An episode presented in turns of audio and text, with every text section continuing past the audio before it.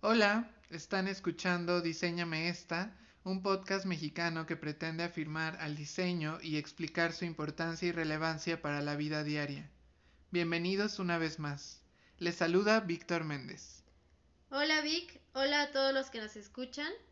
Mi nombre es Telasim Abdalá y bienvenidos a este episodio.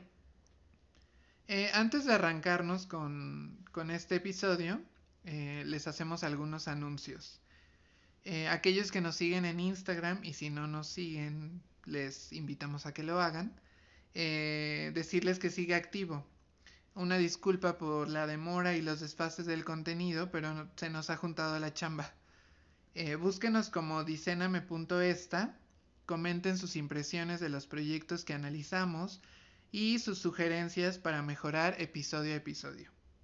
También una disculpa porque en octubre no tuvimos episodios, sin embargo este mes les traemos dos programas, este que ahora escuchan y uno que saldrá en los próximos días. Estén pendientes y disfruten de esta segunda parte.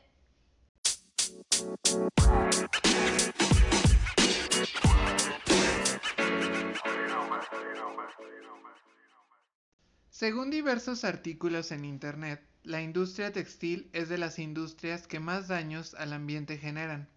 Algunos, incluso, la colocan como la segunda industria más contaminante. De acuerdo con el reporte de cambio climático que hace la ONU, esta industria contribuye con el 10% del total de las emisiones globales de gases de efecto invernadero, más que la industria de la aviación, por ejemplo. Uno de sus problemas más grandes es la contaminación del agua. Cultivar algodón requiere grandes cantidades de este líquido y de plaguicidas para su cuidado, y una prenda de poliéster tardará más de 200 años en descomponerse, según una nota de la BBC, por no mencionar todo el petróleo que representa su fabricación. Y no olvidar que la industria de la moda aboga por el consumo rápido. Pero sería bueno preguntar cuáles son las soluciones a, las que la industria de la moda debe girar.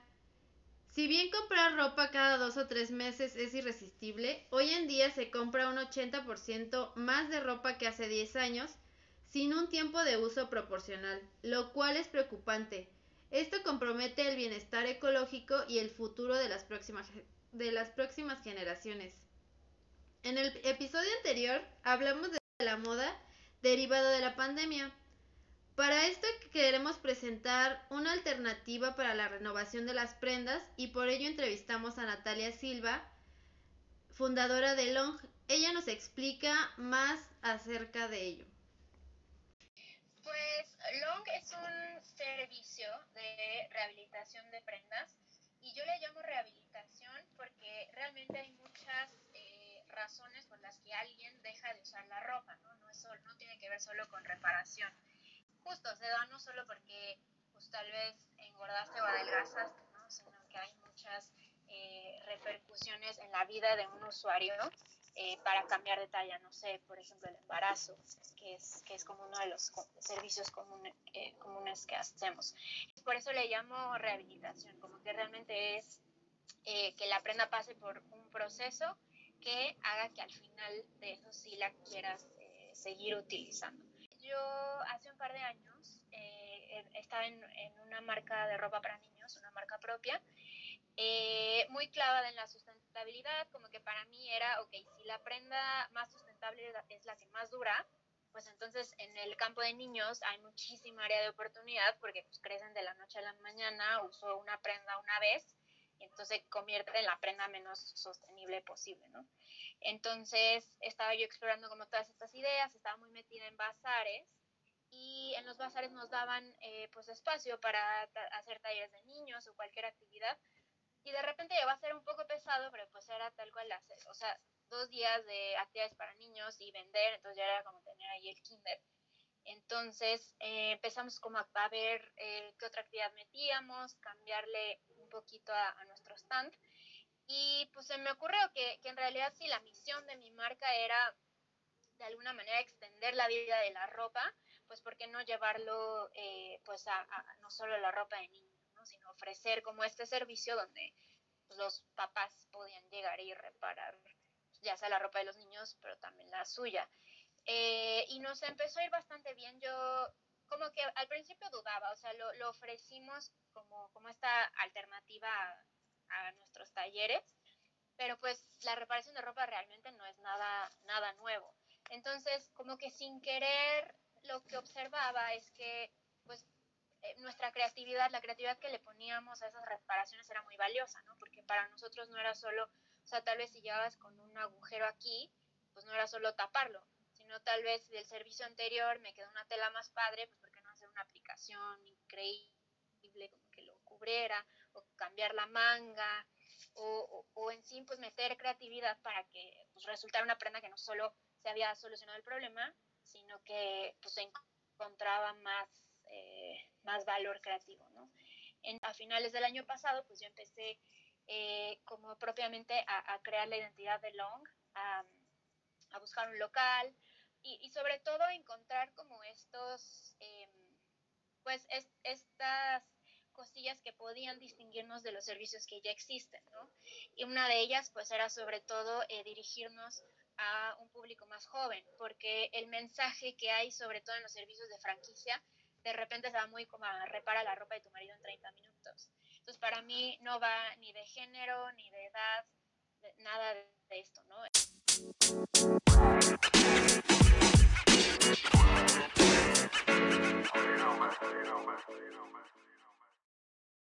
Eh, bueno, a mí me parece que el, proyecto de Long es, o sea, es un proyecto muy rescatable en una situación poco alentadora de la, de la industria.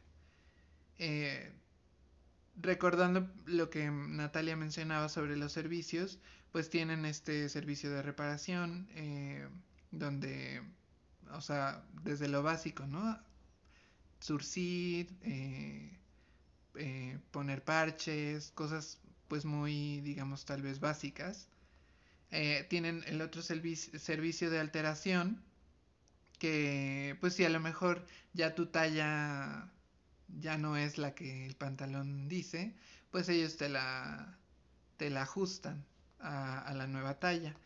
Tienen este servicio de personalización que va más allá de, de, reparar la ropa, ¿no? Sino a lo mejor, pues tienes una camisa y ya no te gusta, eh, pues cómo está hecha, ¿no? A lo mejor le quieres cortar, en vez de que sean mangas largas, que sean cortas, o, o eh, aplicaciones como ponerle flecos o una, una cosa así, que también está interesante que ellos te dan eh, opciones, ¿no? Ajá, como que, ok, tú llegas con una idea, pero a lo mejor pues el equipo eh, puede decir, no, sabes que esto no funciona, no te va a funcionar así por esto, ¿no? Entonces eso está, está bien. Y el, el servicio que a mí más me, me llama la atención es el de transformación, que eh, pues ya es eh, meterte así como, o sea, estudiar la prenda y ver qué se le puede hacer, ¿no? Y pues bueno, a mí me, me, o sea, me gusta mucho el proyecto de Long, justo también por esta idea de la rehabilitación, ¿no? Creo que es un tanto disruptivo para, para el sistema de la moda el que un proyecto así eh, vaya a, prendas que ya están, ¿no? Y ver cómo se puede darle una segunda vida, una tercera vida, una, o sea, las vidas que puedan tener la prenda. Y también el, el valorar si, si todavía hay algo que se le puede hacer, ¿no? Que para Long es, o sea, no hay otra respuesta más que podemos hacer algo. Bueno, el, el, yo siempre he sido apegada a mi ropa, entonces siempre soy como de le coso aquí, le coso allá, incluso si no me queda, pues le metía, no sé, de los lados y así. Pero qué mejor que haya un lugar a donde sepan hacerlo y como este Natalia mencionaba, pues este oficio de, de la sastrería es algo antiguo o no tiene, o sea, no hay como algo sí, tan nuevo, nuevo en, en esto, pero los servicios que ella ofrece es ahí, es ahí la opción que te da de poder elegir qué hacer con tu, con tu ropa. Entonces eso está interesante porque pues no es solo de ya no me quedó y ya lo tiro o ya está roto y lo tiro, sino hay una solución alternativa que le puedes dar a esa prenda. Sí, ahora pensando en un momento como el en el que estamos viviendo, eh, yo mm, imaginaba, imagínate que, que esto se pone peor, ¿no? Y que pues de plano no hay manera de comprar ropa, ¿no? O sea, bueno, a lo mejor físicamente, ¿no? Bueno, de hecho llegó un momento en el que ni siquiera en los supermercados había ropa, o sea, como lo básico. No sé si has visto que hay aparadores en los que hay como playeras básicas de colores neutros y así. Esos anaqueles estaban de plano en, en los días en la que la pandemia estaba en números muy altos este, estaban totalmente vacíos porque de plano la gente ya no había dónde ir a comprar. Y yo me preguntaba, ¿de verdad necesitaban? O sea, ¿de plano se quedaron sin ropa? O sea, ¿la gente ya andaba desnuda en esos días o con, no sé, me los imaginé casi, casi con unas playeras así bien luiditas como de, que ya transparentes? Por, al menos yo nunca me sentí como, ay, no tengo que ponerme. No sé si a ti te pasó, pero hasta te, te pones a pensar, ¿cuánta ropa tengo, no? O sea, que, que realmente, o sea, en este momento en donde no tenías, pues tal vez en donde lucirla, porque podríamos decir que a lo mejor, social, no sé. que a lo mejor te vistes, o sea, sí, tú tienes un estilo, te gustan ciertas telas, lo que sea, pero a lo mejor te vistes para alguien más, ¿no? Para pues sí, para presentarte a la sociedad. Y, y llega un momento, o sea, en la pandemia, pues que no lo vas a hacer. Entonces, tu guardarropa se, se resuelve en un pantalón, ¿no? O sea, que te dura a lo mejor toda la semana, pues porque Ajá, pues, nadie te lo ve. O sea, entonces sí, o sea, todo se volvió tan, pues sí, justo básico. Lo que, lo que Ariana en el, en el episodio anterior nos contaba, ¿no? O sea, que la gente se dio cuenta, pues que no era una necesidad básica. Pero, pero sí creo que también hubo ahí un, un cambio in interesante y que justo este servicio de Long, eh, yo imagino que sí tuvo tal vez incrementos, pues, o sea, que la gente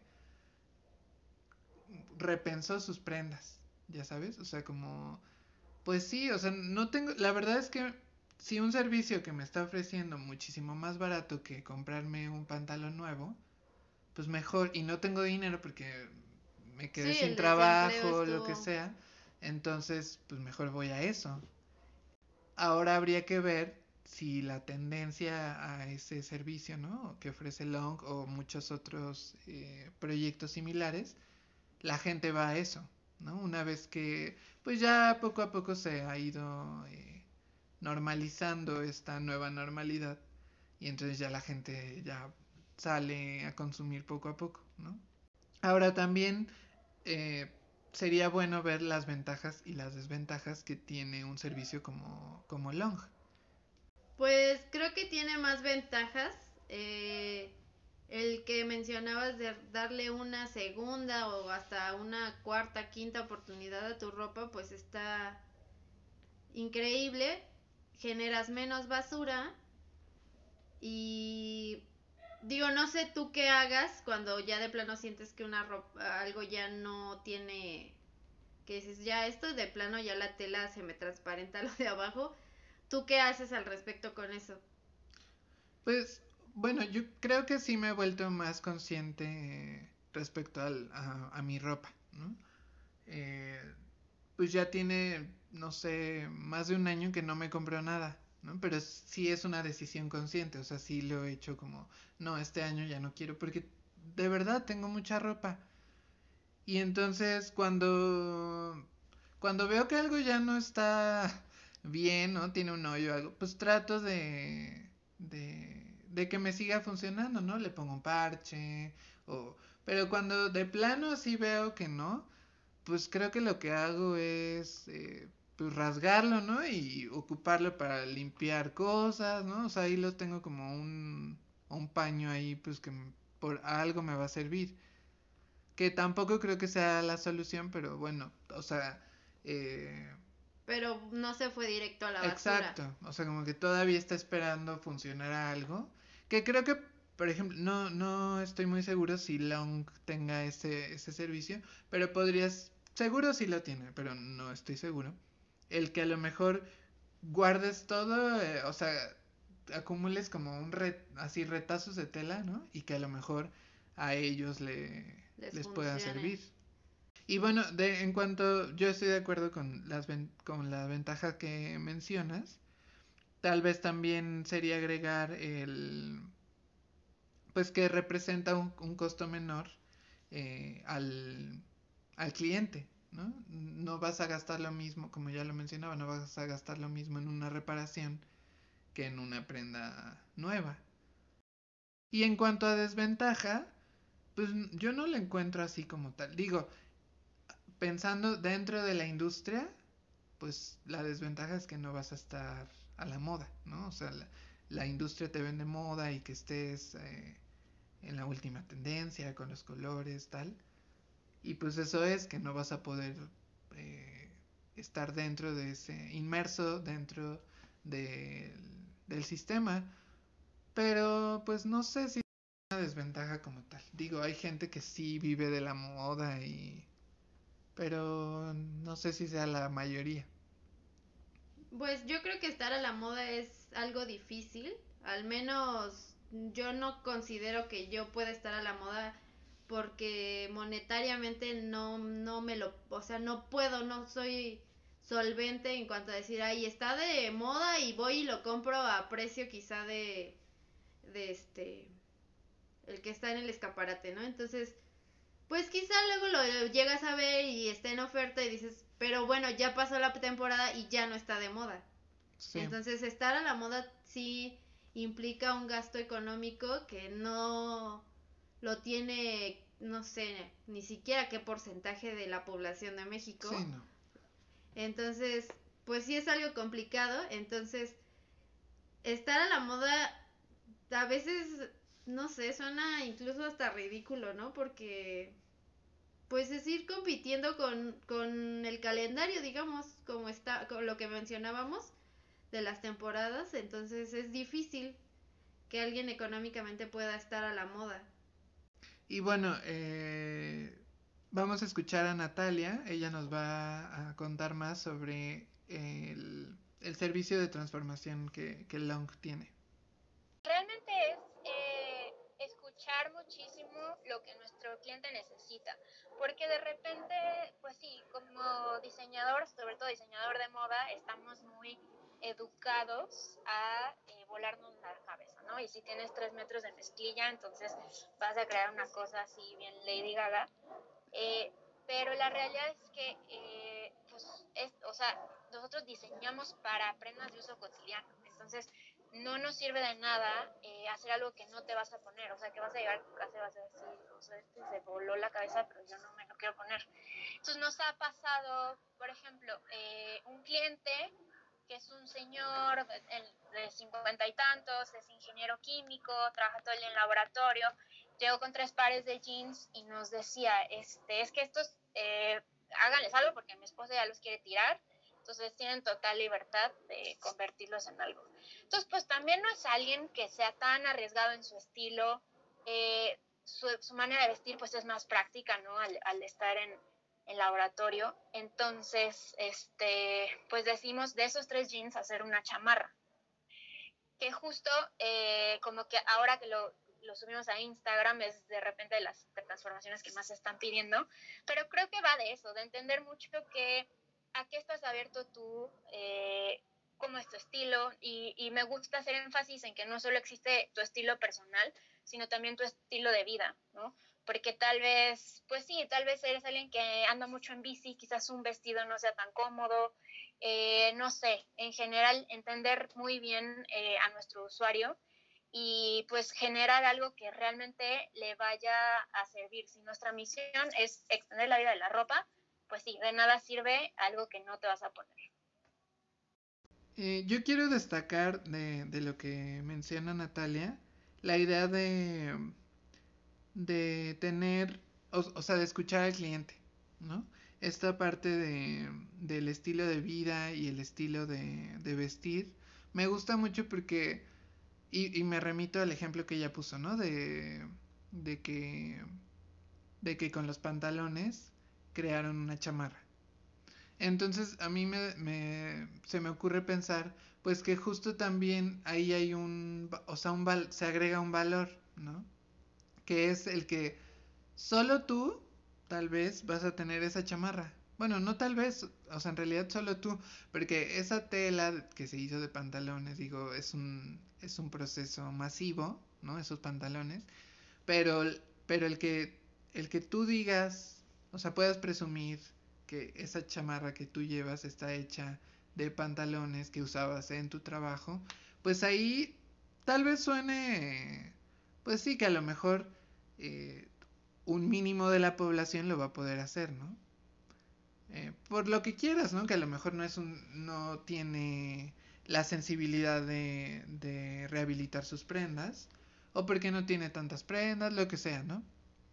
Pero me, me gusta pensarlo de esa forma, como, como que el cliente, o sea, que se escucha al cliente y que el cliente a sí mismo pueda valorar esa prenda. O también lo que ella mencionaba de, de darle un una aplicación o algo así, o sea, lo mismo, ¿no? Tienes el mismo pantalón que, no sé, 200 mil personas tienen y lo llevas aquí a Long y le hacen una aplicación o un este un cambio de alguna sección por otra tela y eso pues quizá lo convierte en una prenda única que solo tú vas a tener y le da un plus. Ajá, y, y pagaste, digo, digo, está el, el, la situación de, pues que a lo mejor tú como clientes, como cliente sopeses el que, pues si me va a salir una transformación, ¿no? En 600 pesos, pues mejor me compro otra chamarra, ¿no? O sea, que me va a costar la mitad. O, o no, bueno, no sé, menos de la mitad. Eh, entonces creo que ahí viene la decisión del cliente justamente. El que, bueno, voy a tener una prenda que salió masivamente a tener algo, sí, por algo más caro, ¿no? O sea, sí es algo más caro, pero que, que solo voy a tener yo y que además aprovecho eh, tela que ya no uso, ¿no? De pantalones que ya no me pongo, que ya no, que ya no me quedan, lo que sea.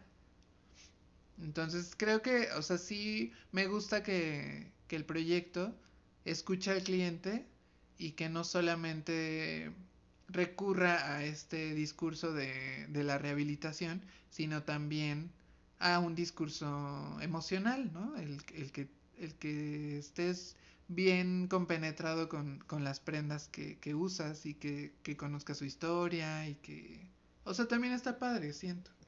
Pues quizá ese valor emocional haría que la gente consumiera menos de cierta forma, ¿no? O sea, porque no te quieres desapegar de, de una prenda que tienes y tratas como de es que me la dio mi abuelita o no sé, Ajá. y tratas como de, es que no quiero que se vaya, no quiero que... Exactamente, o sea, ahí está, y creo que, creo que, o sea, yo me hacía o me preguntaba el por qué, eh, o sea, qué es lo que nos hace comprar y comprar y comprar ropa, ¿no? Creo que sí es un, ya lo veíamos en el episodio anterior, es una idea de, de aspiración, ¿no? De, de, de que pues si lo tengo, pues ¿por qué no me lo voy a comprar? Pero también pensaba, ahora ya puesto con el proyecto de Long, pues que es que no valoramos la prenda, ¿no? O sea, realmente vamos a la tienda y, ah, nos gustó, este, sí, nos gustó el color, lo que sea, nos la compramos. Pero no hay una historia detrás que te haga de verdad ser consciente de, de lo que estás usando y que al mismo tiempo haya un cuidado extra a, a eso que usas. Quizá también hay un trasfondo en cuanto a lo que mencionábamos antes del nivel este socioeconómico, ¿no? Si vas y te compras una playera Walmart que te cuesta, no sé, 100 pesos, 150 pesos, y repararla o hacerle cierta aplicación te sale lo mismo, pues, o sea, cualquiera diría, mejor me compro una nueva.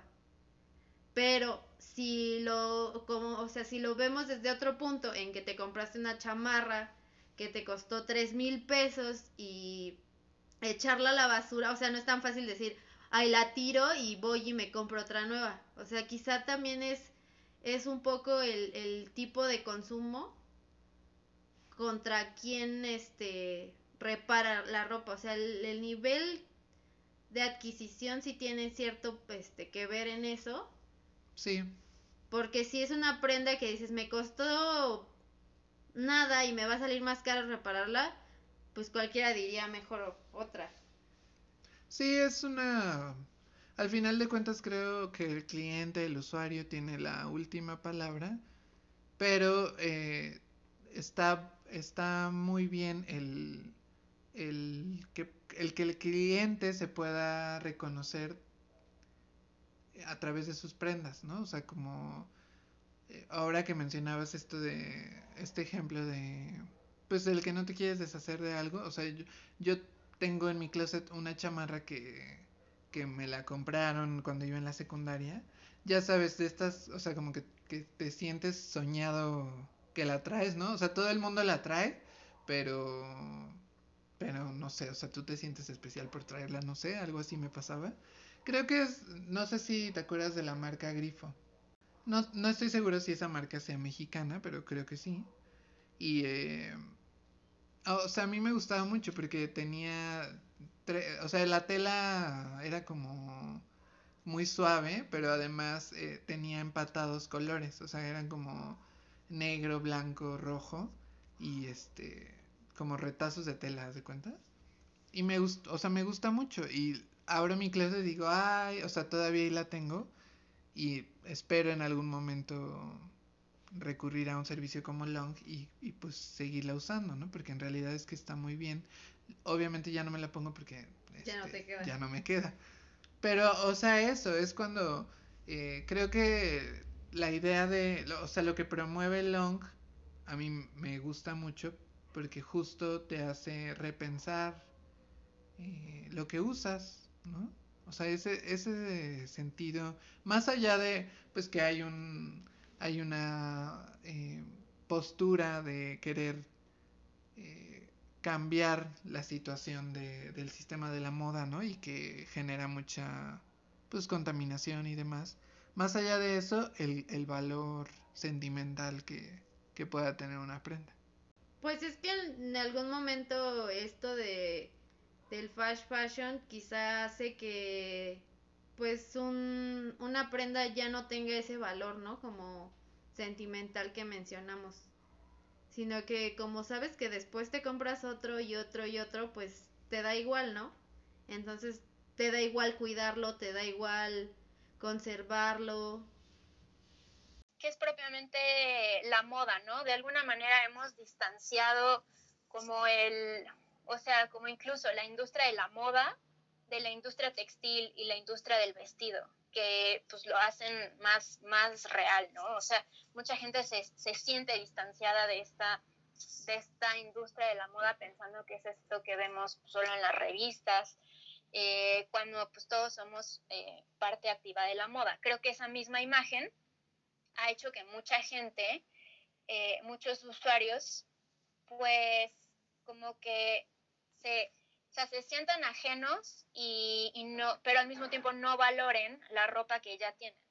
Entonces, como que si, si, te, si, si sientes que eres parte de esta industria de la moda, entras en este juego pues de apariencias, de banalidad, etcétera, y eso hace que, que, no prestes tanta atención tal vez a lo que compras, a hacer eh, buenas, eh, una buena inversión en tus prendas, un análisis de pues qué textiles son mejores que otros, cómo reparar este, o, qué, o, o, buscar reparar los objetos que, los, las prendas que, que, se, que se rompieron. Entonces, eh, en primer lugar, sería eso, como, como, el sistema de la moda en sí, eh, que además hace que nosotros como diseñadores eh, nos hemos enfocado más en, en mejorar las prendas en su valor estético, pero no en su valor funcional. Es decir, eh, lo que estaba de moda hace 10 años no es lo que está de moda hoy. Pero la ropa que teníamos hace 10 años prácticamente hace lo mismo que la ropa que tenemos hoy. Entonces, no, la ropa que tenemos no es mejor, eh, y creo que ese es un, un, gran problema de la moda y que sin duda repercute en el, en el, en el gran problema de sustentabilidad que, que, hoy carga toda la industria. Entonces, sí, de ahí, o sea, podría, podría mencionar pues los textiles, los teñidos, que no creo que sean los óptimos, eh, la elección de materiales. Eh, hay un planteamiento a considerar que, que señala Natalia, que es la diferencia entre, entre las industrias. está la industria textil, que que es esta industria que, produce telas, fibras, hilos. También está la industria del vestido, que es una industria que manufactura, ¿no? O sea, que a, que a partir de esos insumos que la industria textil eh, produce, eh, a su vez esta industria del vestido produce productos terminados, ¿no? Que se puedan comercializar. Y está la, una tercera industria que sería la industria de la moda, que ya tú me dirás para ti qué, es, qué es la moda, ¿no? Pero bueno, yo pensando en la industria, creo que es la industria que engloba estas dos industrias, digamos, más... Eh, o sea, que, que la industria de la moda depende de estas dos industrias, pero que además le agrega eh, un sentido sociológico, un sentido de, deseo, ¿no? De que hay un sentido mercantil, ¿no? Que todo el marketing. Ajá, que, que se que busca el que haya consumidores, que haya consumo. Esa para mí sería la industria de la moda. Y ya pensando en concreto qué es la moda, yo creo que habría que diferenciar eh, dos momentos de la moda. Uno, que es el, que ya, ya mencionaba Natalia, que está en las revistas, que vemos en las pasarelas, que hasta incluso nos parece inalcanzable, ¿no? O, que a lo mejor lo vemos, lo deseamos, pero pues sabemos que, que nunca lo vamos a tener, ¿no? Que, que ni siquiera aspiramos a, eso que, vemos en, en, las revistas, ¿no? Y que por eso justo hay eh, marcas como Zara, como CNA, como, o sea, que, que a lo mejor toman de esas esos grandes diseños, esas grandes firmas que pues son inalcanzables por el por su valor, pero que a lo mejor lo ponen en un nivel más económico y que a lo mejor eso es lo que podemos eh, adquirir. Entonces, eso está esa, esa parte de la moda, pero también está esto que, que yo es lo creo que eso, eso es la moda para, para mí, que es el, el que justo en esa decisión de, de, compra, a partir de tus gustos, a partir de, de lo que tú tuviste en tu familia, a partir de, de, pues sí, de diferentes eh, parámetros que forman tu gusto, tú adquieres la ropa. O sea, para mí eso es la moda, más allá de de que si estoy a la moda, ¿no? O si estoy en la, en la última tendencia. Más bien la moda, que, que creo que todos, bueno, no creo, estoy seguro que todos estamos dentro de, de ella. Creo que más bien es, o sea, la moda es tus decisiones de lo que te pones y cómo lo usas, las combinaciones que haces, los colores que, que te van, o, o tal vez no que te van, pero pues que a ti te gustan, pues concuerdo con Natalia en que ah, ya que todos vestimos, o sea, eh, usamos ropa, entonces pues todos pertenecemos a la moda, ¿no? Sí. Eh, para mí la moda es es esta como pues quizá repetición que se da en el uso de algunas prendas que sí como mencionas es diferente al que tú estés a la moda Quizá para mí eso sería como tu estilo, ¿no? Ya vas formando tu propio estilo de qué te gusta o qué te, qué te acomoda mejor.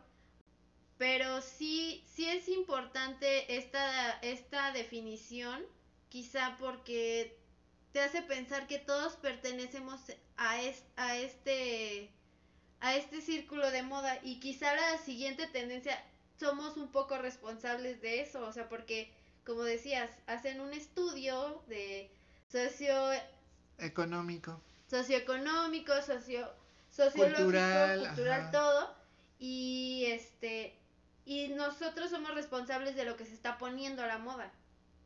Porque se está usando en la calle, porque alguien sacó una prenda de su abuelita y se la empezó a poner y se volvió a poner de moda, ¿no? Entonces quizá todo esto nos hace parte también de la moda. Sí, sí, y entender pues que aunque nos parezca algo lejano, ¿no? Porque tenemos mucho esta idea de, de que la moda, primero que, que a México, ya lo, lo mencionábamos en el episodio anterior, llega tarde. ¿no? O sea, por ser un país eh, con las características del nuestro, pues ya, eh, o sea, la, moda nos llega con un rezago. Entonces, eh, pues nunca vamos a estar a la moda porque no accedemos a, eso, a, esas tendencias que, que, se están dando en Europa. Pero entonces, o sea, podríamos decir, bueno, pues entonces nunca vamos a estar a la moda. No, o sea, sí, el simple hecho pues que nos va a llegar tarde y que a lo mejor pues ni me gusta, ¿no? O sea, eso que llegó, que según está en tendencia, eh, pues ni me lo pongo, o sea, yo nunca voy a estar, o sea, no sé, pienso en, los pantalones acampanados, ¿no? Que a lo mejor en algún momento estuvo de moda en, en el mundo y que mucha gente lo consumió y tal, pero pues yo puede ser que no, y eso no significa que no estoy dentro de, del sistema, ¿no? De, de, la moda. Yo creo que eso hay que entenderlo muy bien, que todos estamos dentro de la moda por el hecho de que vestimos y elegimos lo que vestimos. También, también tiene mucho que ver, como mencionó Natalia, eh, tu estilo de vida, ¿no? En un momento a mí me gustó mucho andar de zapatitos, de flats pero cuando iba a la universidad, pues era, o sea, llegabas con los pies destrozados de caminar, súbete al metro, baja, eh, vas, vienes, entonces todo eso llegabas así de no, ya no puedo más. Entonces mi estilo de vida me hizo el optar por los tenis, ¿no? Algo más cómodo, algo que lo puedas traer todo el día y como mencionaba Natalia, una cosa es que te guste, ¿no? Y quizá dices, no, o sea, sí me gusta, pero no lo puedo usar todos los días o no puedo ir a la oficina con esto. Entonces a veces también yo veo algunas pasarelas, ¿no? Que dices, está increíble eso, pero ¿cuándo me lo voy a poner? O sea, sinceramente, ¿cuándo te vas a poner algo así como para ir a la oficina o no sé, aunque fuera un evento social? Solo, al menos yo hay veces que sí pienso en ¿Cuántas horas voy a estar ahí? Los zapatos los voy a aguantar todo el rato, o sea, quiero ir a divertirme o a sufrir en unos este zapatos bien altos. ¿Planeo bailar o me la voy a, o sea, de plano no va a haber, o sea, todo esto, este análisis que haces de, del evento, de el clima y todo, pues resulta en qué eliges para, para ponerte. Que al final de cuentas pues quieres estar cómodo. Bueno, al menos yo. Ahora, también mencionaba Natalia eh, la gran crítica que se le puede hacer a la industria. Y ella decía que, es, que la crítica va hacia el sistema. ¿no? Y bueno, ya lo, lo, lo referíamos en el episodio anterior, esto de, de la temporalidad, de las colecciones, de, o sea, eso creo que ya o sea, ahí hay una. hay una. un área de oportunidad para justo en este momento en el que vivimos de pandemia, pues repensarlo, porque eh, hay un o sea, el esto que, que vaya tan rápido, que, que cambie, o sea, que la moda cambie constantemente. Y, o sea, entiendo que así funciona, pero también creo que, que que se debería de repensar ese funcionamiento porque ni están ganando ellos, o sea, hubo ya pérdidas en, en, esa, en esa manera de, de, de negocio, ¿no? En cuanto a pues que hay prendas en stock, ¿no? Y que a lo mejor ya la única manera en, las que, en la que van a salir es por medio de rebajas, pero pues tampoco se trata de eso, ¿no? No, no puede, o sea, ninguna empresa puede sobrevivir a partir de rebajas. Entonces, o sea, yo también estoy de acuerdo en, en esa crítica.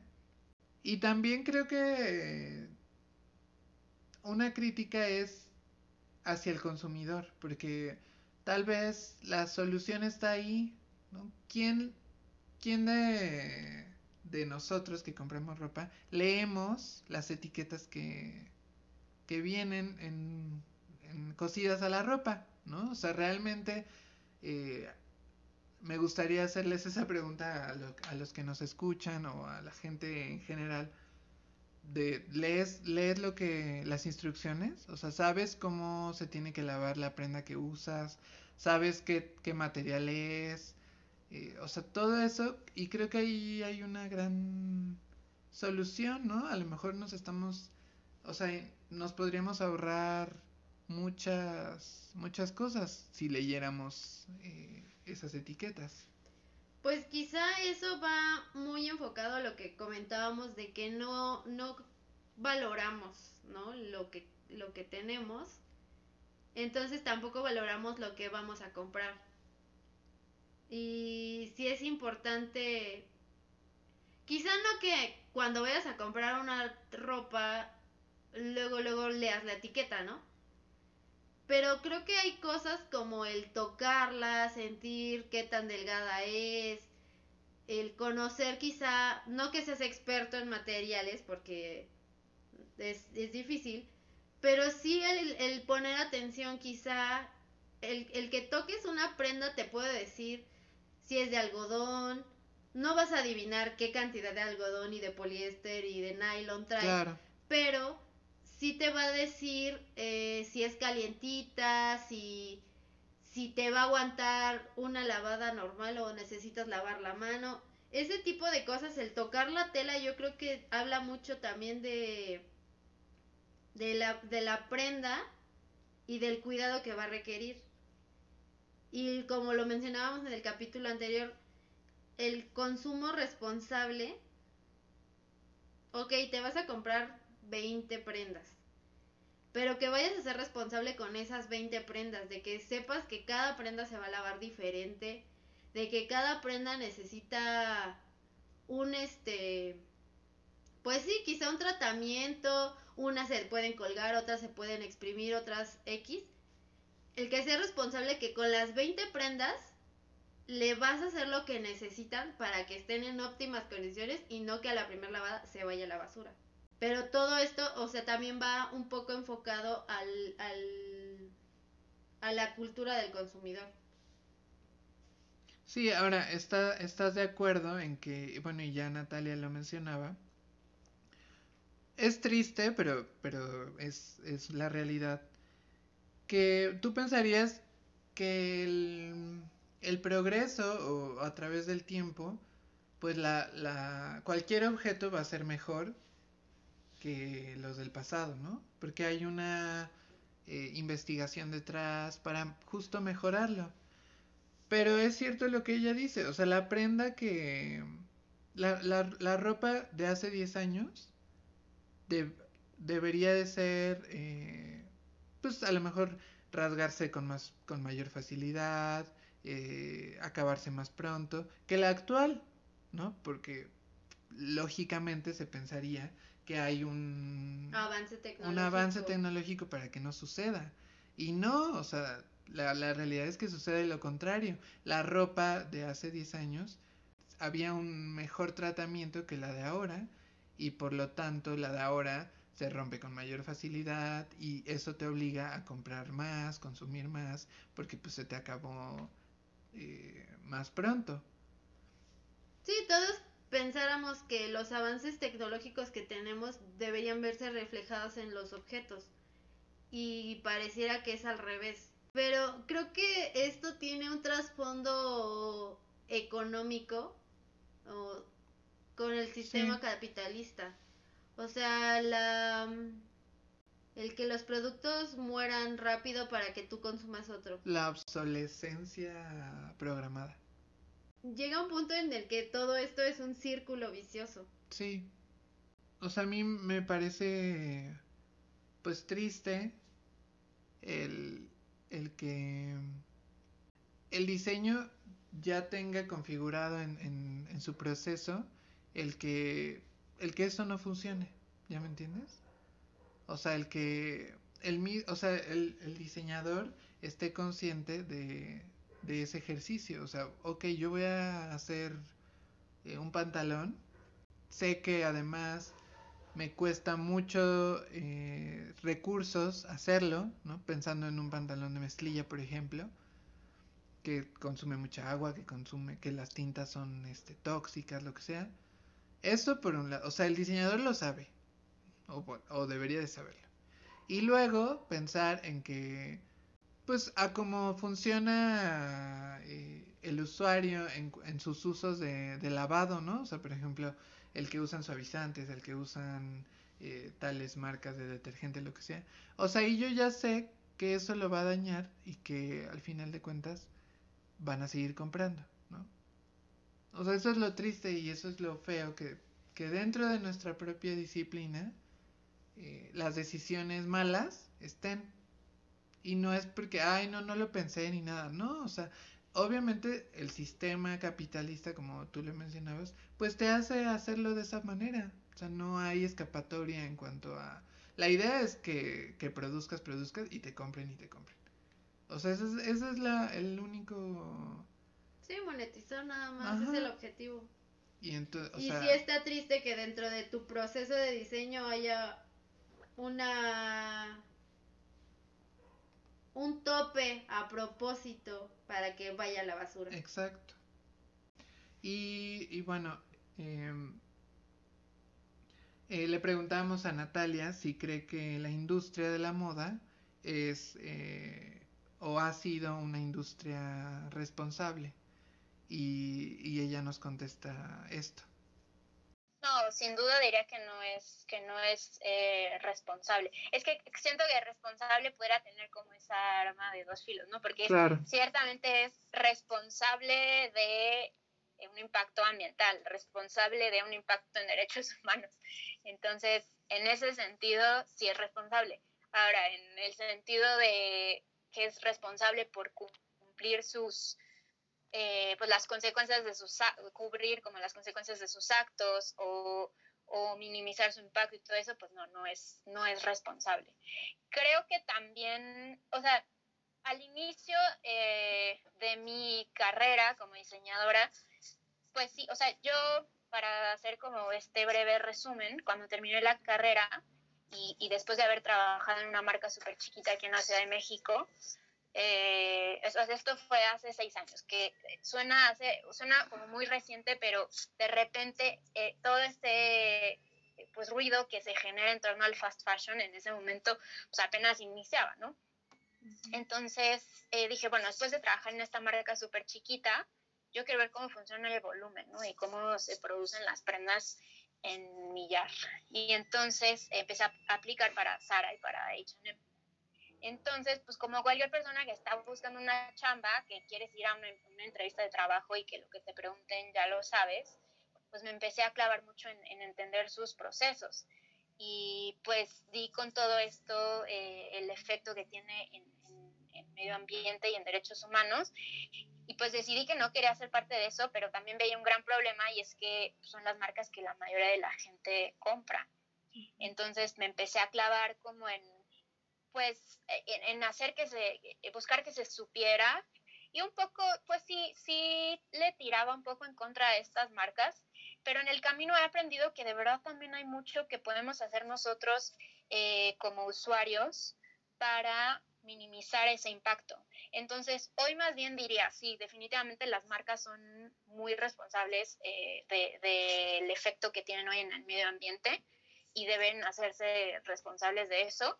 Pero también nosotros, eh, pues tener buenos, buenos hábitos de consumo, buenos hábitos de cuidado, de reparación y sobre todo de, pues, de, entender cuál es la mejor eh, solución cuando creemos que terminó el ciclo de vida útil de una prenda, ¿no? Que muchas veces, pues es, o sea, decimos, esto ya tiene un hoyo a la basura. Y, y me llama la atención que, que no son hábitos que tenemos con otros objetos, ¿no? O sea, si tu computadora se descompuso algo, pues no lo vas a tirar a la basura entonces, creo que también como usuarios tenemos que cambiar esa relación que tenemos eh, con la ropa.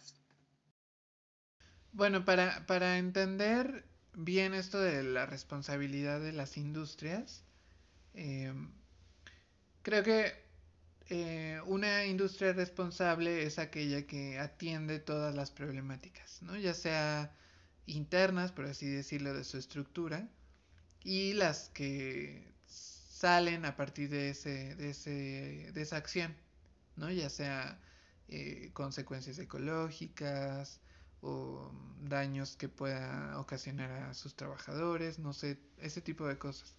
Entonces, cuando una empresa es responsable es porque atiende toda esa ese esquema. En el caso de la industria de la moda, pues sabemos que no atiende todo eso por tal no es una, no es una industria responsable. Mencionaba Natalia el, fenómeno del fast fashion. Lo que hace el fast fashion es poner como primer eh, término o primer punto la producción en serie, ¿no? Eh, pensando por ejemplo en, en Sara, que aceleró sus procesos de, de producción y de, diseño, o sea, todo el, el, proceso a dos semanas. O sea, únicamente en dos semanas lo que hace Sara es tener nuevas prendas cada dos semanas, ¿no? Entonces, todo eso, todo lo que implica... Más imposible estar a la moda. Además, o sea, pero todo lo que implica... Imagínate generar... O sea, nosotros como diseñadores, ¿no? Claro que, que el proceso de diseño pues conlleva una revisión del estado del arte, ¿no? El ver qué están haciendo otras firmas, otras marcas. Pero, o sea, no, o sea, yo creo que es una locura. O sea, ya, yo me imagino a los diseñadores cada dos semanas estar pensando en, en una nueva prenda. Y no es solo una, ¿no? O sea, generas unas 10, 20, lo que sea. Ajá, una colección o y cada dos semanas es muy extenuante, ¿no? Y en ese sentido, pues no hay responsabilidad alguna, es solo el generar por el generar. Y ahora se me ocurre pensar, en, no sé tú cómo lo veas, en el fast fashion tiene esto de, del desechado rápido, el consumo rápido. Leía, no recuerdo ahora eh, en dónde, el que el que solamente, eh, o sea, hay un promedio de uso de prendas y se usa en promedio siete veces antes de desechar una prenda, ¿no? O sea, le preguntaron a gente y dijo, o sea, el, promedio fue siete veces. Entonces yo me preguntaba, o sea, entiendo el por qué el fenómeno, ¿no? O sea, el, que pues, si cada dos semanas te están presentando algo, pues lo obvio lo vas a querer, ¿no? O sea, ahí eh, están jugando contigo en, en cuanto a tus deseos, en cuanto a la aspiración. Pero si te pones así a pensar eh, detenidamente, o sea, ¿realmente el fast fashion está peleado con la calidad? El que, el, solo porque, porque está dentro de, de este fenómeno fast fashion, eh, em, empresas como Zara, como CNA, como HM, eh, ¿realmente no hay calidad en sus prendas? Pues quizá si haya, como habíamos dicho, sí hay un deterioro en la calidad de, de los textiles y todo eso y es triste verlo porque con los avances que tenemos debería ser al contrario. También creo que el fast fashion pues maneja una calidad menor en cuanto a la calidad de los textiles. Por esto mismo, porque son precios más accesibles para consumo masivo. Pero también a eso creo que es responsabilidad también del consumidor el, el cuidado de la prenda. O sea, quizá también hay cosas que están muy muy baratas y son de buena calidad o una calidad promedio, pero pues si no las cuidas como deberían ser cuidadas, pues te duran dos lavadas, ¿no? Ajá. O sea, bueno, yo definitivamente no creo en que en que la calidad esté peleado con, con el hecho de que estás dentro de un esquema de, de moda rápida.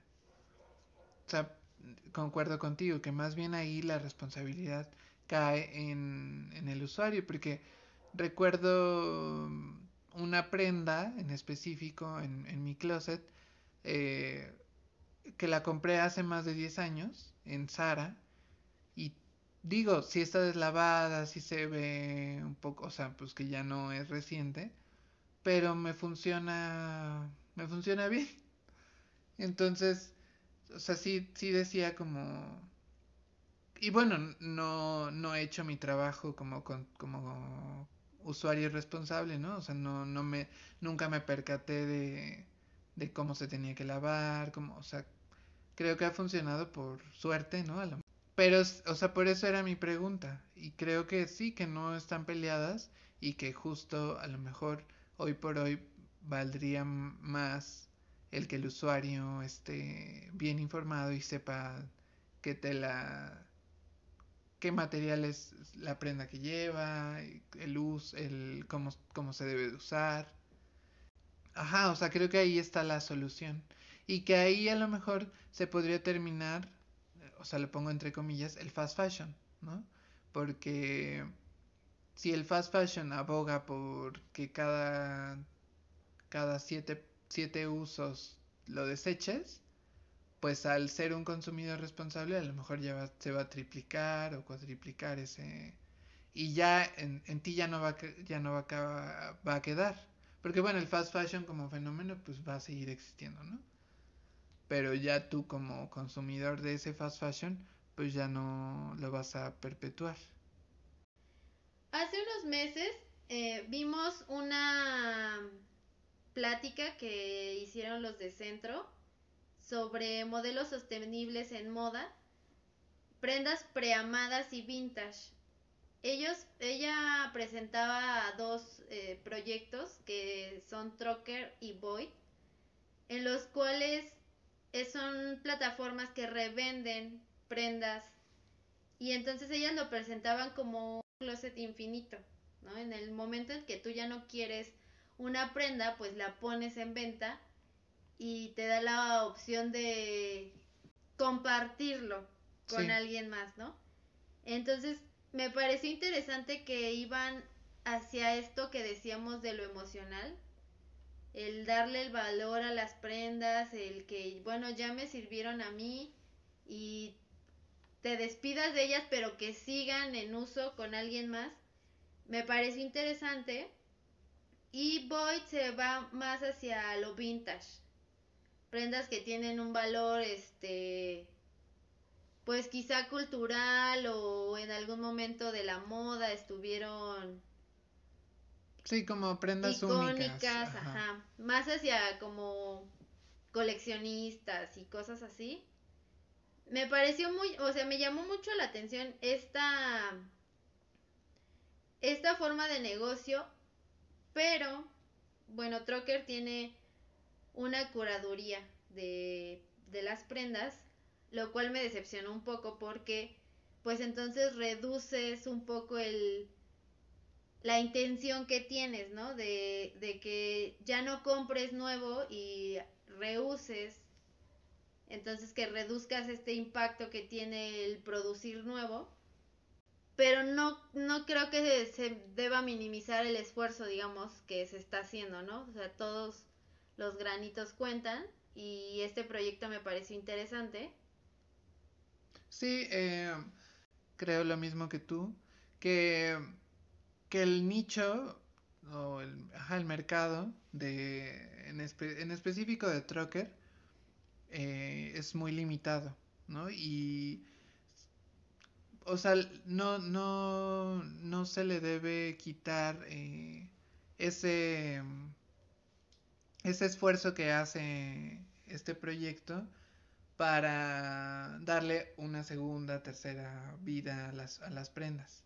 Pero se, se, pone en duda el que realmente haya eh, una solución, ¿no? O, el, el, o al menos que la solución sea compartida por, por mucha población, porque al ser prendas de lujo, de marcas eh, exclusivas, reconocidas, pues se vuelve un tanto impagable, ¿no? O sea... Elitista. Elitista, entonces, ok, eh, vuelvo a que, a que nosotros no somos un mercado y que seguro hay un mercado, eh, tanto es así que, que el proyecto ha funcionado, ¿no?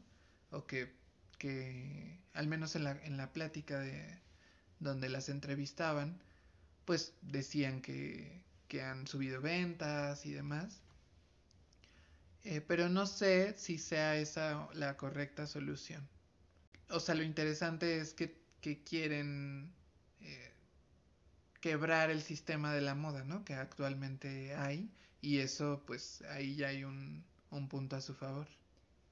Bueno, comparado con estas plataformas que, que estábamos mencionando, eh, encontré otra que se llama GoTrendier, que a diferencia de Trocker, eh, vende cualquier prenda de, de precios pues accesibles, si lo quieres llamar así. Lo que sí, lo interesante de estas de esta plataforma es que se va más como a influencer y todo este tipo de, cosas.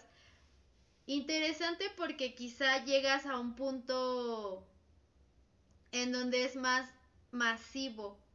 Entonces, no porque quieras usar la prenda de, de algún influencer que sigues, ¿no? Sino quizá el por qué esa persona te está haciendo, o sea, te está como enseñando de alguna forma el que si ya no ocupas esa ropa, la vendas, no la tires. Entonces, el, de cierta forma, esa influencia que ellos tienen en las, en las personas, pues se ve reflejada quizá más masivamente con esta plataforma. Eso me llamó la atención. Sí, y la solución a la que, o a la, la solución que defienden, ¿no? Eh, se siente más real, ¿no? Que, que si vas a Void o vas a Trocker y encuentras prendas pues de 32 mil pesos, o sea, es algo que, pues que, que ok, está, está funcionando su esquema de negocio, pero pues que te, te desilusionas, ¿no? Justo porque pues nunca vas a poder eh, acceder a ello. Regresando a nuestra entrevista con Natalia, eh, le preguntábamos que por qué cree que las grandes marcas no pueden replicar el esquema de Long en la idea de rehabilitar las prendas. Y esto fue lo que nos comenta. Eh, yo creo que depende, o sea, creo que cada marca tendrá sus razones. Eh, la primera que se me ocurre es que ciertamente en, en, el caso de muchas marcas siempre, pues, o bueno, a ver, en el caso de todas las marcas siempre hay un costo de por medio. Pero para algunas más que otras, pues era como una decisión eh, pues muy eh, difícil en, en, torno a sus costos, no sé, te digo, creo que, creo que va a tener que ver con, con cada marca, tal vez también en la construcción de su, de su historia de marca y como no querer separarse de eso. Eh, el storytelling que por ahora tienen la mayoría de las marcas, pues realmente es esta historia del diseñador eh, creativo en su estudio con sus cuadritos de tela y sus chart packs, ¿no?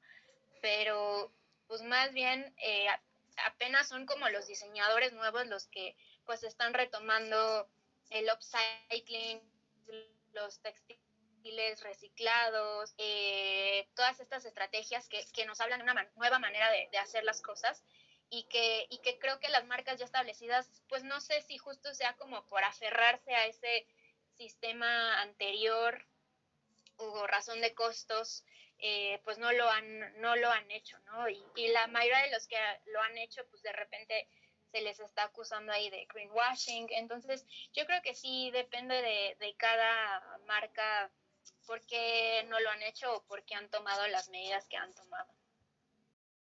A mí me parece que esto de replicar el esquema de Long, más allá de que haya una situación de costos para las empresas, las grandes empresas, creo que tiene que ver con el fast fashion.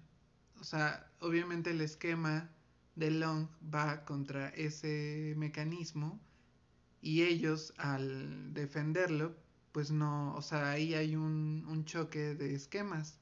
No pueden replicarlo porque porque va contra lo que ellos eh, promueven, ¿no? Que es el pues el, la moda rápida. En realidad es un esquema incompatible. No estaría súper bien y creo que ahí se resolverían muchas cosas, pero no creo que se haga y, ni, en, ni en a corto plazo ni a largo, porque no va con la filosofía de, del, del fast fashion.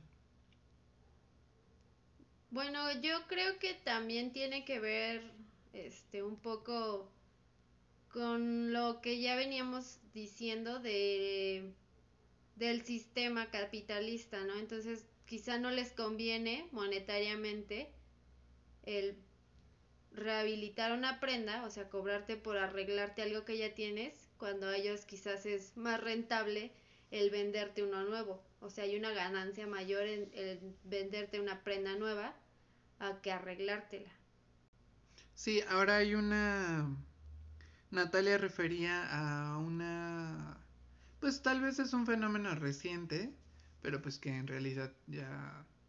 Eh, ya se viene haciendo de tiempo, pero digo reciente porque está muy de moda o está... se oye se oye mucho eh, a últimas fechas, que es el upcycling, que en realidad es, em, es tiene una semejanza con el reciclaje, solo que la diferencia está en que el reciclaje em, transforma los residuos a través de un proceso.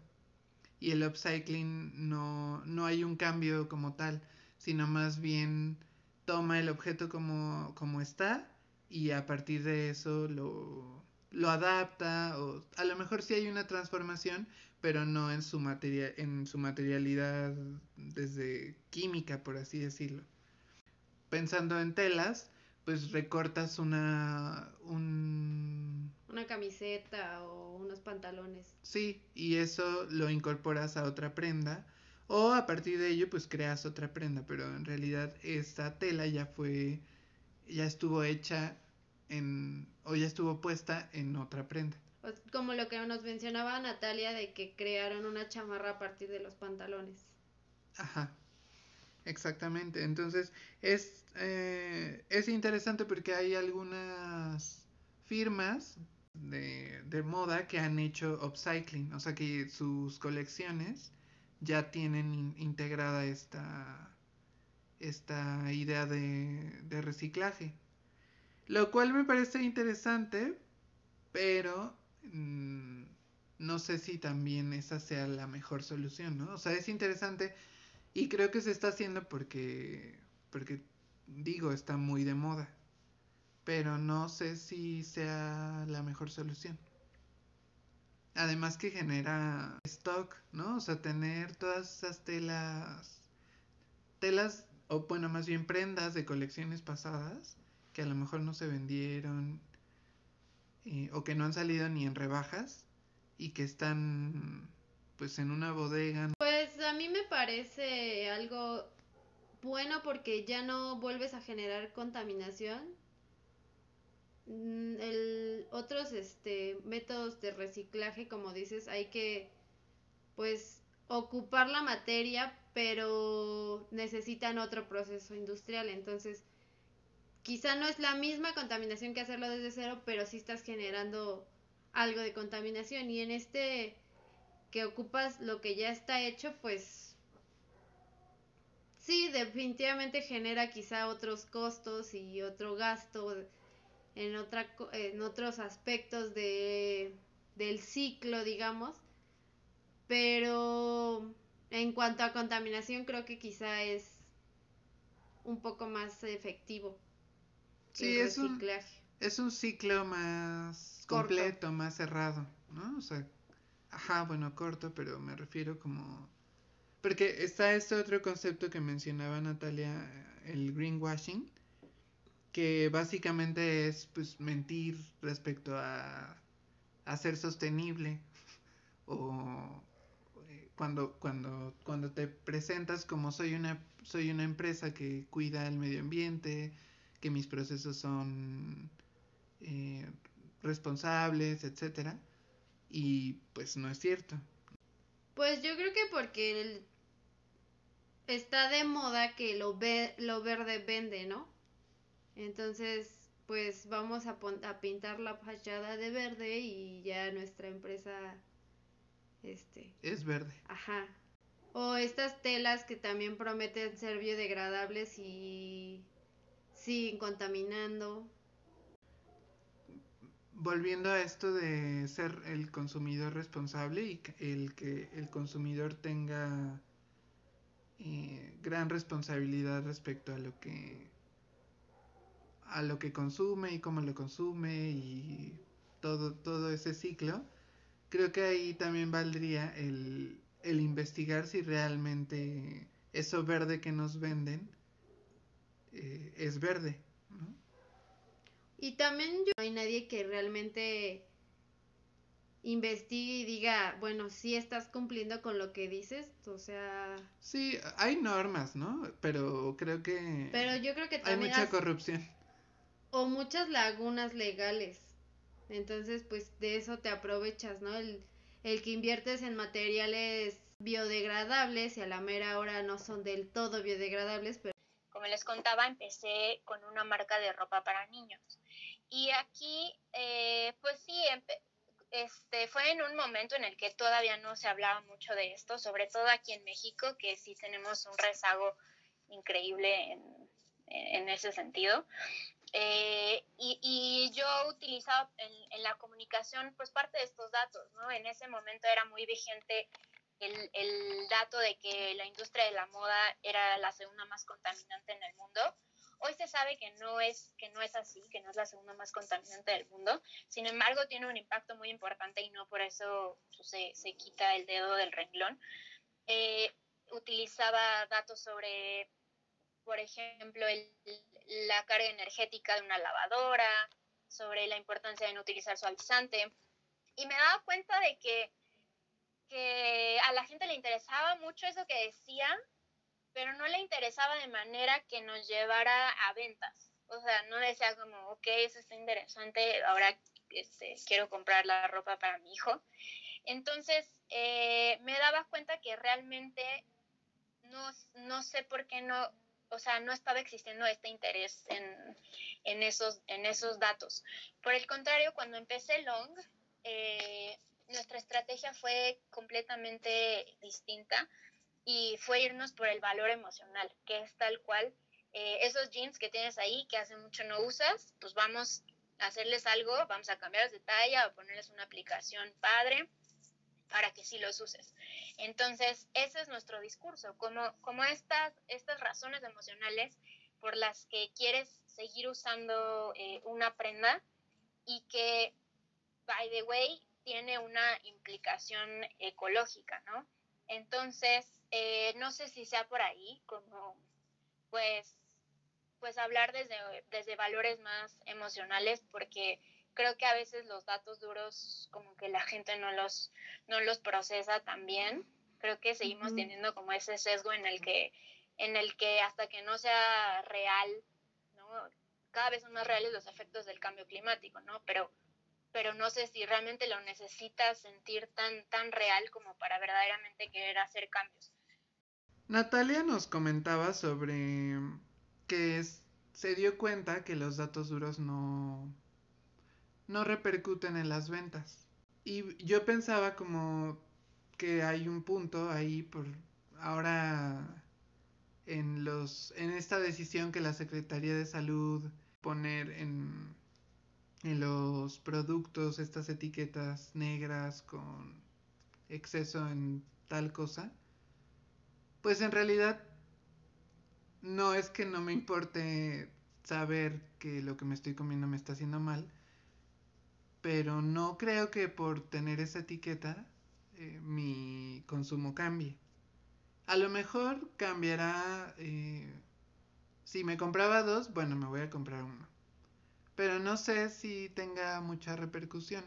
Entonces pensaba que, que sí, que, que me parece viable lo que ella o lo que Long eh, presenta que es el irse por el valor emocional. Creo que el que a lo mejor tú sepas que la prenda que usas es de algún, no sé, tío que falleció o que es la, la chamarra que tu papá usó cuando entró a trabajar, no sé, ¿no? Historias de ese tipo, que a lo mejor di valores la prenda y digas, pues sí, o sea, la voy a usar hasta donde esto tope, ¿no? E incluso querer remendarla y repararla. Entonces sí, creo que a, a, mí me gustaría verlo más como una mezcla de ambos. Continuar con los datos duros, pero a lo mejor preguntarte el cómo se da esa información. Y al mismo tiempo, pues tú como consumidor, eh, saber o, o, o sea, que te importe el saber cómo se hizo esa prenda, de dónde proviene, eh, esa historia detrás que hay. Bueno, yo creo que eso es algo un poco utópico, porque si no le, o sea, si no se detienen a leer las etiquetas para donde se te informa el el cuidado exacto de tus prendas, justamente como decías de estos sellos de la Secretaría de Salud, pues las envolturas todo el tiempo traían la carga energética, que traían lo que te estabas comiendo, ¿no? Y pues no lo leías. O sea, lo pasabas por alto y te comprabas tus frituras o lo que fuera. Y quizás ese sello si ahorita digas, no, ya me comí dos. Pero quizá ya, o sea, los vas a seguir consumiendo. Sí. Entonces, no sé si también el informar a la gente de cómo estuvo hecha su ropa se vea el cambio igual, o sea, quizás sí haya una conciencia, pero el consumo va a seguir existiendo, o sea, no se va a reducir como tal a la mitad, no sé, sería un porcentaje muy poco, yo creo, porque sigo viendo a la gente salir de del súper con un montón de golosinas, todo trae etiquetas ahora. Y dices, es que, o sea, si lo piensas de otra forma, no, pues todo, o sea, todo me va a hacer daño, ¿no? Y si lo vemos reflejado en la ropa, pues, o sea, no hay como no hacer ningún, este, ninguna contaminación. No, o sea, no, no hay forma de reducirlo a cero, digamos, que sería lo ideal. Sí, ahora también es que nosotros como consumidores nos resistimos a... O bueno, el humano se resiste al cambio, ¿no? Si ya tiene una manera de hacer algo, pues es muy difícil que, que pueda cambiarlo. Ya lo mencionaba Natalia con respecto a los suavizantes. Algo que, me parece muy interesante porque yo no sabía... Eh, en realidad es que usas el suavizante porque... Porque así te enseñaron, ¿no? O sea, no cuestionas esa, ese ejercicio y tú lo replicas y lo usas. Incluso usas eh, el que usa tu, tu mamá o, o, tu familia, ¿no? O sea, en, en realidad no, te pon, no pones eso en duda. Entonces cuando Natalia menciona eh, esto de los suavizantes, pues eh, yo me pongo a investigar un poco y, y veo pues que en realidad mmm, hay desinformación respecto al consumidor, me, me, me, explico. Em, yo no sabía, por ejemplo, que el suavizante es ideal para ciertas eh, telas, telas naturales en este caso. O sea, no funciona con, por ejemplo, una... Eh, prenda sintética. Una prenda sintética. Y la mayoría de nuestras prendas son así, entonces, pues si dices, entonces como, como, como para qué. Hay una, eh, o sea, sí hay, está comprobado, por ejemplo, que ayuda a, esto del planchado, ¿no? O sea, las prendas salen eh, con menos arrugas, pero vuelvo, es solamente para telas naturales. Entonces, es una, es una cosa de, de querer cambiar uno, ¿no? Y cuestionar todo todos tus hábitos, todas tus maneras de, de vivir. Y respecto a eso, pues ya tomas decisiones de esto está bien, esto no está bien. O lo cambio, o saber cómo lo, cómo lo cambio. Y retomando un poco lo que nos decía Natalia sobre su estrategia de generar un vínculo con un vínculo emocional con las prendas, ella nos cuenta una historia de un cliente que llegó a su taller. Creo que algunas de las historias más lindas tienen que ver con, con prendas de familiares pues que ya no están eh, que ya no están con nosotros, ¿no? Eh, nos han llegado varias, por ejemplo, recuerdo de una clienta que nos trajo una camisa de su abuelo y se la convertimos en un vestido. Y pues realmente, o sea, como que es algo que yo no esperaba cuando, cuando iniciamos este servicio, pero creo que realmente cambia la manera de ver las cosas, ¿no? De repente, eh, a cualquiera de nosotros que hayamos vivido pues, la pérdida de algún ser querido, nos hemos topado con esto de, bueno, muchas de sus cosas todavía están aquí y no querer no querer desprenderte de ellas y no estoy diciendo que, más bien tenemos que acumularlas y, quedarnos con ellas, pero creo que el, el, convertirlas en algo que puedan seguir siendo útiles, o sea que no quiere decir que van a estar guardadas en una caja, eh, pues es, es, es, muy valioso y entonces sí han sido yo creo que como de las historias eh, más lindas y donde yo veo como pues como otro valor de, de este servicio. El propósito de este episodio es eh, comentar eh, un futuro de la moda que sea más eh, sostenible, que claramente no repita los errores que ha cometido y que justamente este momento que se vive de pandemia pueda cuestionarlo. Entonces, en este sentido, Natalia nos comparte sus impresiones respecto a cambios que se le puedan hacer a la, a la industria para que eh, sea una industria más sostenible. En cuanto a diseño, creo que, creo que es un gran ejercicio, eh, pues estudiar, o sea, ir, ir a una prenda que tiene cierto tiempo de uso y, y, realmente analizar qué fue lo que pasó, ¿no? Eh, uno de los, de los servicios más frecuentes que tenemos en el taller es como el, el surcido de jeans en la entrepierna, que de repente la gente dice, bueno, es que es porque estoy gordito, es porque ando en bici. Y yo creo que, o sea, es un problema tan común que más bien yo diría que es un problema de diseño.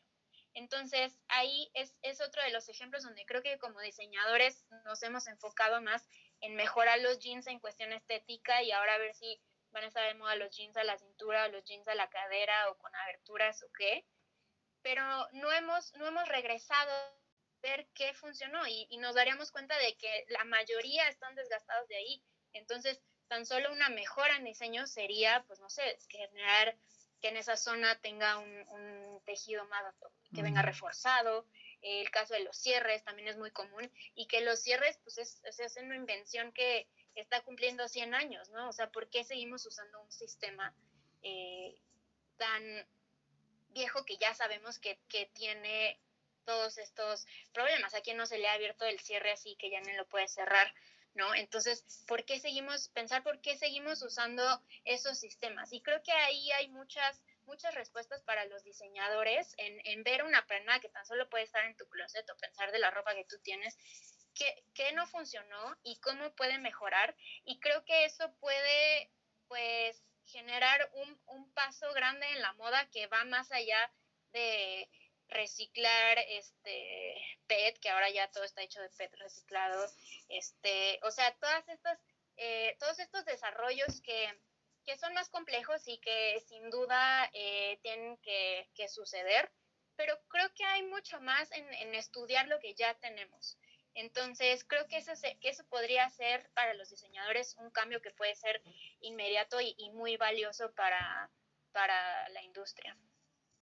Y bueno, como escuchamos a Natalia, a corto plazo las soluciones más viables eh, van dirigidas en cuanto a un cambio en el diseño de las prendas, el analizar pues el de dónde se rompen más seguido, el como decía ella, hacer uso de nuevos materiales que tengan mayor resistencia en esas zonas, y quizá el, hacer uso de nuevos materiales que tengan un impacto menor para, para el medio ambiente. A mí me, me parece muy interesante el, o sea, este cambio que ella plantea, porque, porque justamente regre, o sea, regresamos a de dónde parte como todo este plan malévolo que, tiene el sistema de la moda y es desde el diseño, o sea que en el diseño está la respuesta a todo. Y me gusta verlo como, o sea, me gusta que, se exhiba esa parte del diseño y por eso eh, hace que los pantalones se rasguen fácilmente, porque esto de los cierres, entonces, esa, ese cambio a corto plazo, que es eh, pues hacer un buen diseño, o sea, ahí, eh, ahí hay mucho, o sea, no, no necesitas ni... Bueno, no que no necesites, sino es un complemento el que el consumidor sea responsable. Pero si desde el diseño está ya la responsabilidad, pues ya todo lo demás se da, eh, se añade, ¿no? Por sí solo. Sí, es, es cuestionable el por qué no le han puesto atención, digamos, a estos aspectos, el que los, los pantalones se rasquen de la entrepierna, pero sí le han puesto atención, no sé, como a que los pantalones te levanten este los glúteos, ¿no? O control de abdomen o sea, ¿qué tan importante es para ellos el vender una prenda que tenga ese tipo, o sea, que te dé una figura más este estilizada, pero no les importa que te dure dos lavadas? O sea, sí es como como cuestionable en ese aspecto la postura que tiene el diseñador. También no no nos quedemos únicamente con el corto plazo, ¿no? También hay proyectos que, que ya están trabajando actualmente en el sentido de, de buscar una solución integrada a todo, a todo el proceso. Y, por ejemplo, eh, mencionamos tres, eh, tres proyectos. El primero es, eh, por ejemplo, en el año pasado, se llevó a cabo en Los Ángeles, en Los Ángeles, en, Estados Unidos, la primera semana de la moda vegana. Eh, es, es, interesante el, este proyecto porque justo, bueno, en, en Los Ángeles se prohibió el, la venta de pieles. Creo que eh, el, año, el mismo año pasado. Entonces es, es interesante que se, que se haya hecho en, en, esta, en esta ciudad. Eh, aunque también es, leí un artículo respecto a, a esta propuesta, también se le cuestiona a esta idea de, de la moda vegana en el sentido de que se volvemos a lo del greenwashing se ondea una bandera verde cuando pues, eh, ok, sí estás evitando la crueldad animal, pero tus procesos no son, no son sostenibles. Pero bueno, es un, o sea, la idea me parece que es, es buena porque es un querer cambiar eh, el discurso del sistema. También está este otro proyecto de, una diseñadora, se llama Charlotte McCurdy, que creó un impermeable hecho en su totalidad a base de algas. Este material es eh, abundante en la Tierra y atrapa, o sea, además atrapa el, carbono de la atmósfera. Eh, es el proyecto eh, se, se dice sostenible porque se libera del proceso de carbonos fosilizados, o sea, del petróleo, y, y de productos animales. Eh, es interesante el, resultado de la prenda. Ya lo, les dejaremos la liga para que lo, para que lo vean. Porque es, pues, o sea, tal cual se ve transparente y, o sea, está interesante. Un plástico. Sí, como un plástico.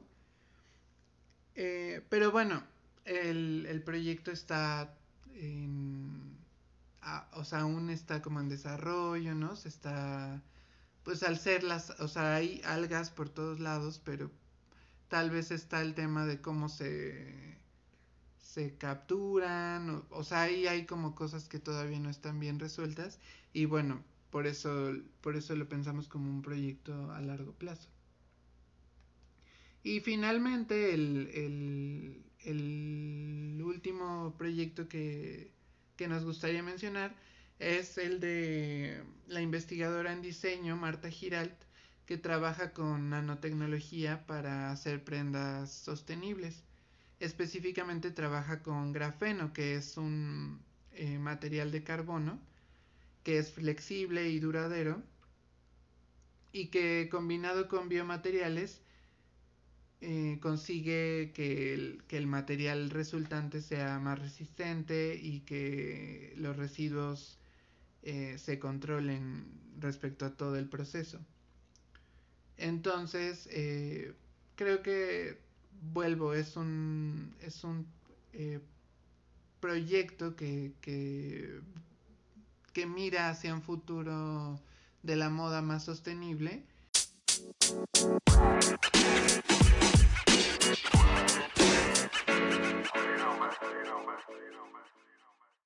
Principalmente a la conclusión que, llego respecto a, esta segunda parte y a la primera parte de, este episodio dedicado a la moda es que eh, el discurso del sistema de la moda como lo conocemos en la actualidad ya no ya no se sostiene o sea ya incluso hay eh, personas dentro de la misma industria que lo, que lo cuestionan.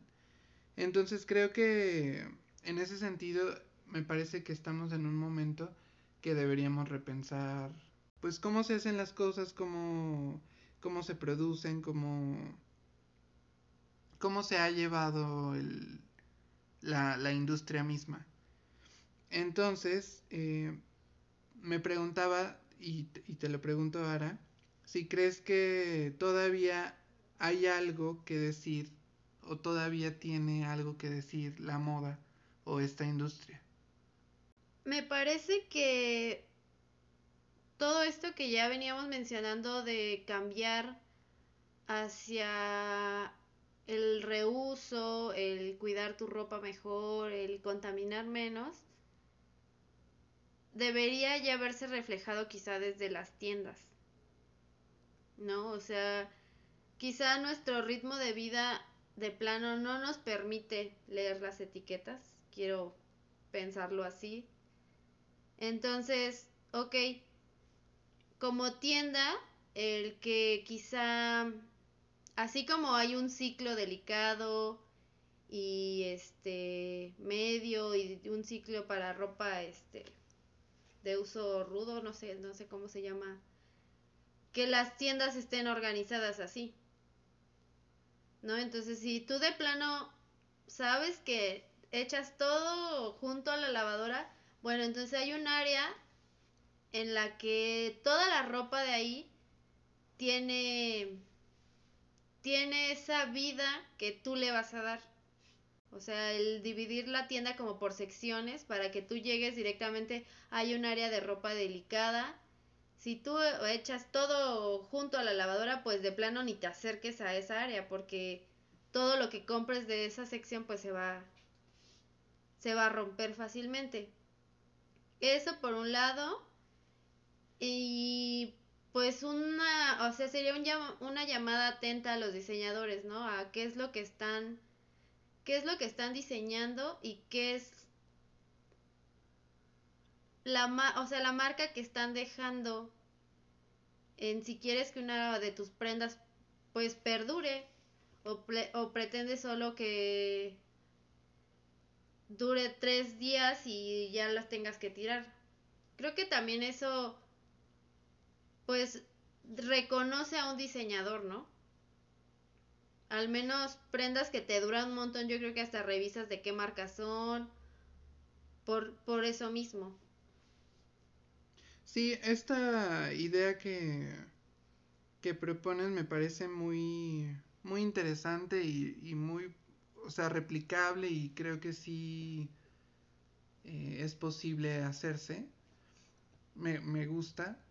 Y también creo que o sea, volviendo al, al proyecto de Long, pues el darle una oportunidad a, a, la rehabilitación de las prendas. Creo que todos en algún momento de nuestras vidas nos hemos, eh, pues, me atrevo a decir, enamorado de alguna prenda y no queremos separarnos de ella, ¿no? Y entonces, ser más conscientes respecto a a lo que cada cosa que nos rodea representa, ¿no? El, en, en, todos los sentidos, no únicamente en los recursos que, que, esto conlleva, sino también en las personas que hay detrás de, de eso que estoy usando.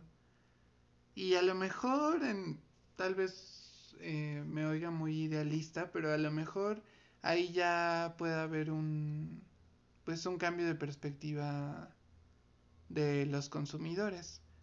Tan solo eh, leía un artículo de, de, New York Times donde decía que, por ejemplo, este año las ventas de, de consumo de ropa o de, compra eh, bajaron eh, en un 79%.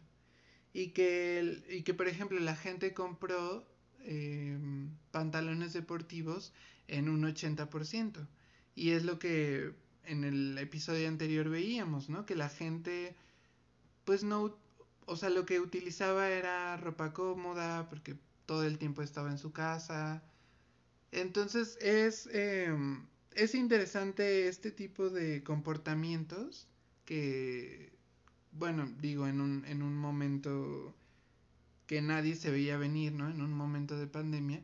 Pero es interesante porque te está diciendo que a lo mejor puedes eh, vivir con poco, ¿no? Y, ok, estamos en un sistema capitalista y que, que la moda nos hace querer aspirar a, a, más o a crearnos un, pues una imagen de nosotros mismos, pero sí, vuelvo, me gustaría que fuéramos más conscientes y valoráramos eh, más todo, todo lo que usamos, no únicamente ropa.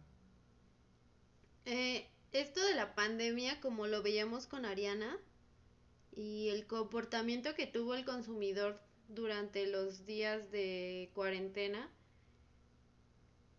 pues de repente sí me sorprende porque los días en los que las tiendas de plano estuvieron cerradas, en grupos de Facebook veía que las chicas de plano cambiaban su ropa. O sea, si de ofrezco tal cosa por... Algunas lo cambiaban por otra cosa que quizá, no sé, ya no les quedaba o y la estaban cambiando.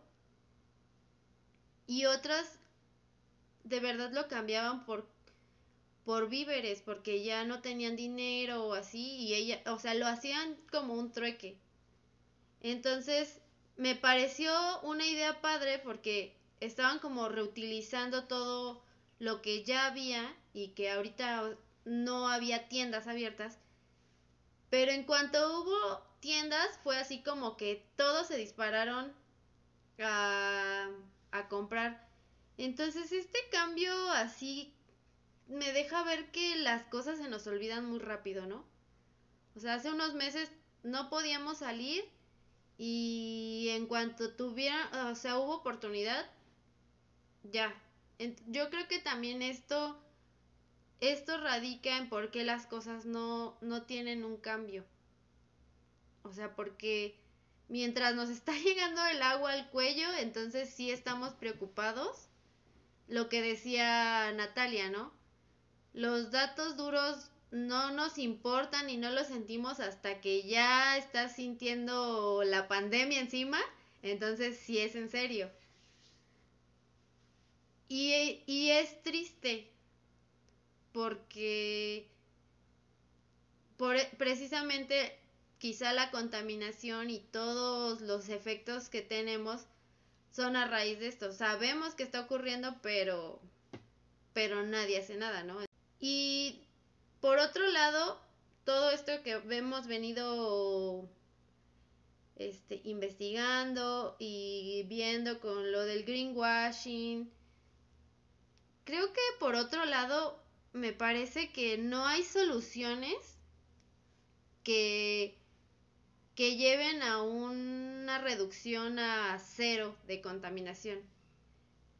Y también pues hay que ser objetivos en ese aspecto, ¿no? O sea, no criticar quizá el que no, o sea, tú sí reduces en 80% y tú no y pues cada quien apoya como como puede y si sumamos todos esos esfuerzos se va a ver reflejado. Bueno, y ya para para cerrar esta esta sección de conclusiones, me gustaría detenerme justamente en este, en este artículo de, del, de New York Times, que les dejamos la liga para que lo, para que lo revisen. Se mencionaba, bueno, ahí en el, en el artículo se habla de un caso que ahora en, en la pandemia ha tenido, ha tenido éxito que es una empresa que se le conoce como DTC, que significa Direct to Consumer, que es una modalidad en la que no, es algo nuevo, pero creo que, que de un tiempo acá, no sé, unos tres años, ha tenido auge, que es el que las empresas, no solamente de moda, ponen al consumidor eh, directamente eh, lo que ellos producen. No hay intermediarios, no hay eh, tratos como de, de, poner a consignación algo, o sea, todo es de manera directa. Pero este, este caso que, que se plantea, él mencionaba que lo primero que pensó fue desligarse justamente del sistema de, de, la moda, ¿no? Quitarse esto de la temporalidad, más bien de la temporalidad, quitarse de las colecciones, quitarse de tener que cumplir con el esquema, ¿no? Como con la, sinergia de, de, de la industria. Entonces, me gustaría dejarles esta pregunta como al aire. Y al leer el artículo me daba como como la idea si la solución no será matar la moda. O sea, si la solución a, a este eh, a este ver que, la industria no está funcionando y, y, más bien ha dejado mucha cosa mala, si más bien sea ya no tener moda.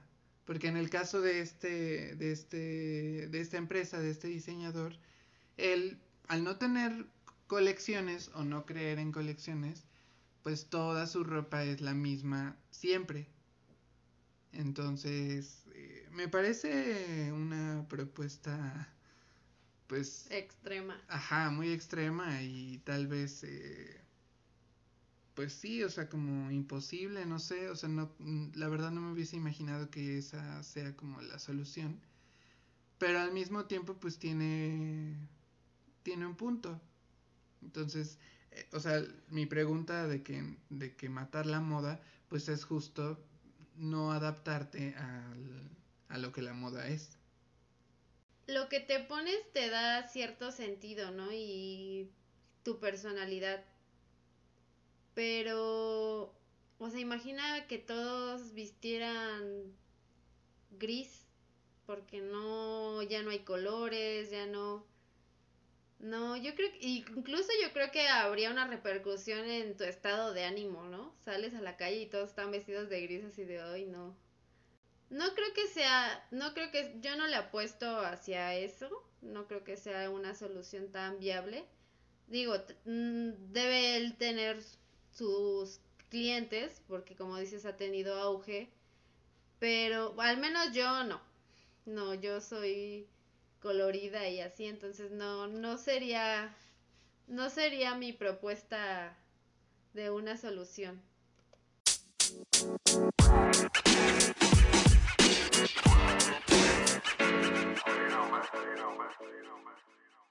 Y ya para despedirnos, les dejamos las recomendaciones. Los invito a que revisen el proyecto de Piñatex. Es una propuesta de cuero a base de hojas de piña desarrollado por la española Carmen Hinojosa. Ella sabía que las alternativas de PVC no eran una buena solución, así que buscó crear un nuevo textil no tejido que pudiera producirse comercialmente, proporcionar un impacto social y económico positivo y mantener una huella medioambiental reducida a lo largo de su ciclo de vida. Pues mi recomendación también va enfocado en este sentido como de fibras eh, tomadas de, la naturaleza o de otros materiales. Y en este caso es eh, del nopal. Este proyecto se llama Deserto. Está eh, creado por los mexicanos Marte Casares y Adrián López. Es una piel vegana hecha, como ya les mencionaba, del de, nopal. Y bueno, dice ser un proyecto de bajo impacto ambiental, eh, reducido en costos y pues eh, además el nopal requiere de poca agua para, su cuidado. Eh, chequelo en sus redes sociales, les, les dejamos la, las ligas para que lo revisen y pues esa sería mi recomendación para este episodio. Pues muchas gracias por escucharnos. Los esperamos en el próximo episodio. Esto fue Diseñame esta. Hasta la próxima.